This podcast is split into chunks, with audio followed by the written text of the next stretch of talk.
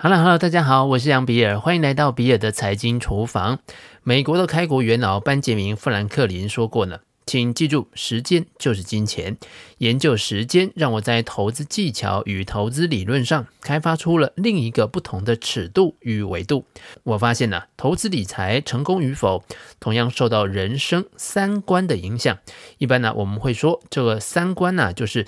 价值观、人生观跟世界观，但是呢，其实应该还要再加上时间观。这里我们所说的时间观，并不是通常所说的时间观念，而是你活在什么样子的时间维度里。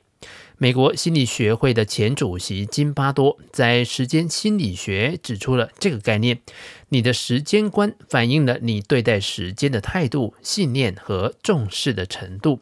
比如，你会花更多的时间思考过去、当下还是未来呢？当你在思考过去、当下或者是未来的时候，你的想法是负面的还是积极的？是快乐的还是悲伤的？是充满的希望还是充满恐惧的？你的时间观部分的决定了这些问题的答案，也反映了你的想法、感觉和行为。事实上，它能够反映你生活中的每一个方面。六种时间观，金巴多说的是：如果我们把时间分为过去、现在与未来三个维度。不同的人，他们的注意力在三者的分布上是不一样的，而不同的人关注过去、现在、未来的方式也不一样。根据金巴多的研究发现，时间观有不同的维度，就像你没有办法只用一个数字来描述一个木盒子所有的维度一样，你需要测量盒子的宽度。高度还有深度。此外，你也无法用一个数字来描述时间观的多个维度。不同的时间观会继续的出现、改变和进化。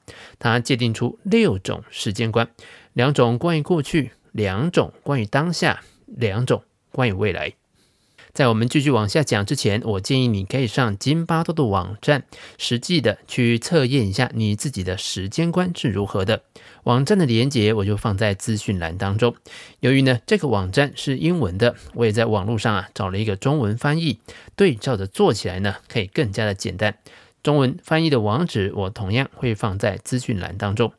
第一种呢是过去消极时间观，拥有这种时间观的人比较关注过去让人不满意的部分。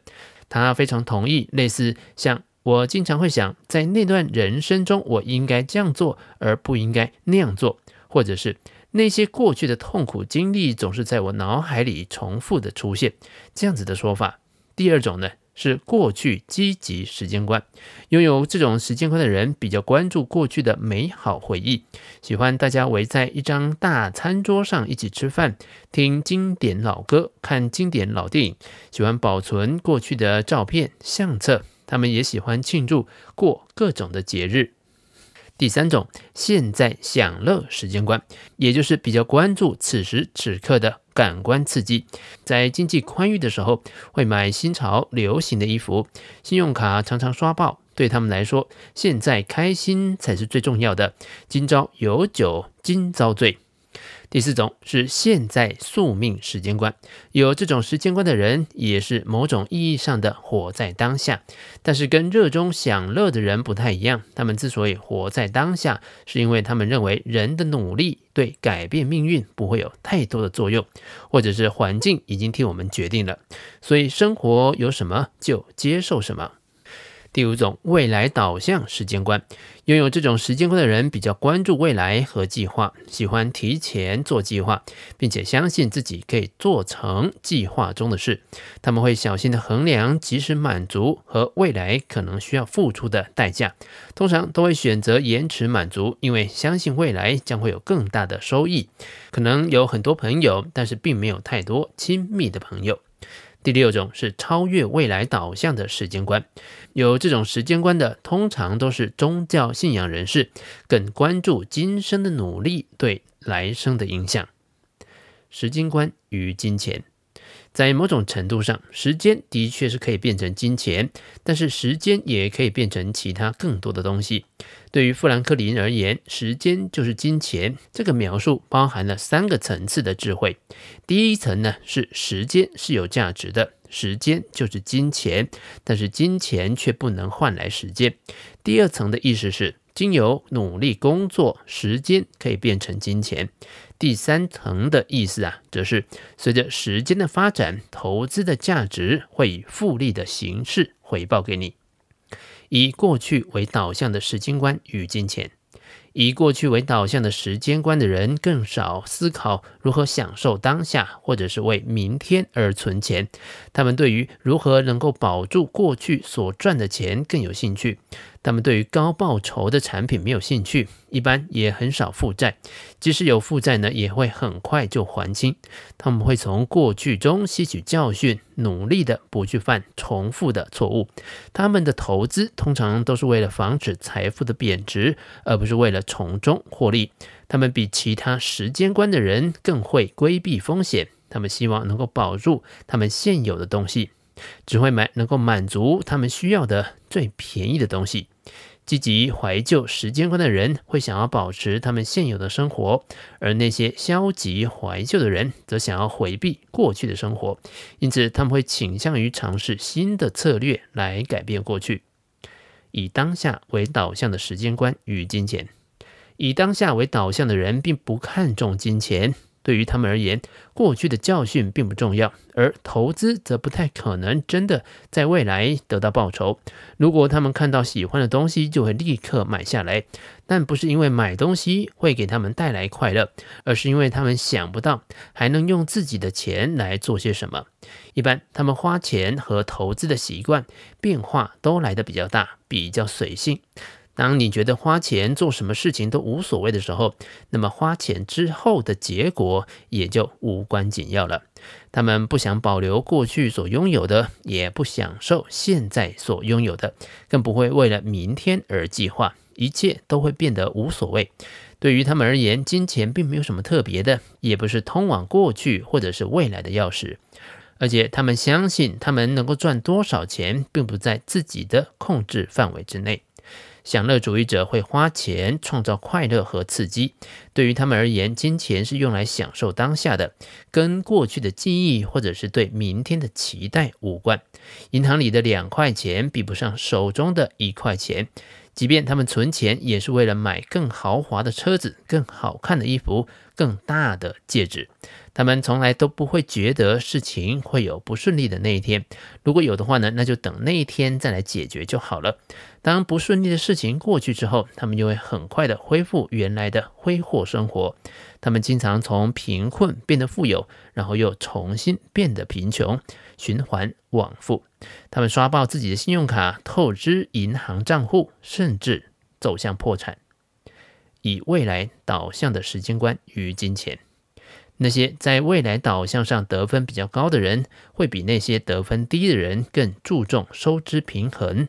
他们按时缴付各种的账单，定期存款，小心的考虑各种投资机会。对于他们而言，时间和金钱代表的是未来的机会，可以为他们提供以前没有、现在也还没有得到的东西。然而，过度的效率化、耐米级的世界观干扰了我们的社交方式，也毁掉了我们对于自然世界节奏的感受。过度的以未来为导向的高科技生活，使得我们变成了一个模拟世界的奴隶。许多人追求成功的过程当中，他们希望面面俱到。但事实上并不可能，最终他们需要放弃社交的乐趣，比如牺牲陪伴家人和朋友的时间，以及其他的休闲时间，比如闻闻踏青时草地的清香。很多人甚至连性生活都放弃了。如果我们单看各种时间观，其实每一种时间观都有各自的问题。以过去为导向人倾向于过度的小心，或者是过分的随意。以当下为导向的人不懂得节省，以未来为导向的人则基本上不会享受当下。由此可见，只有平衡结合了积极怀旧、当下享乐主义和以未来为导向的时间观，才能够让人们从过去吸取教训，享受当下，并且计划未来。为什么我对时间产生焦虑？在对比了金巴多提出的理想时间观与我自己的得分之后，我似乎能够理解为什么我对时间产生焦虑。在六个时间观当中，我太关注过去的消极时间观，对于过去令人不愉快的记忆耿耿于怀。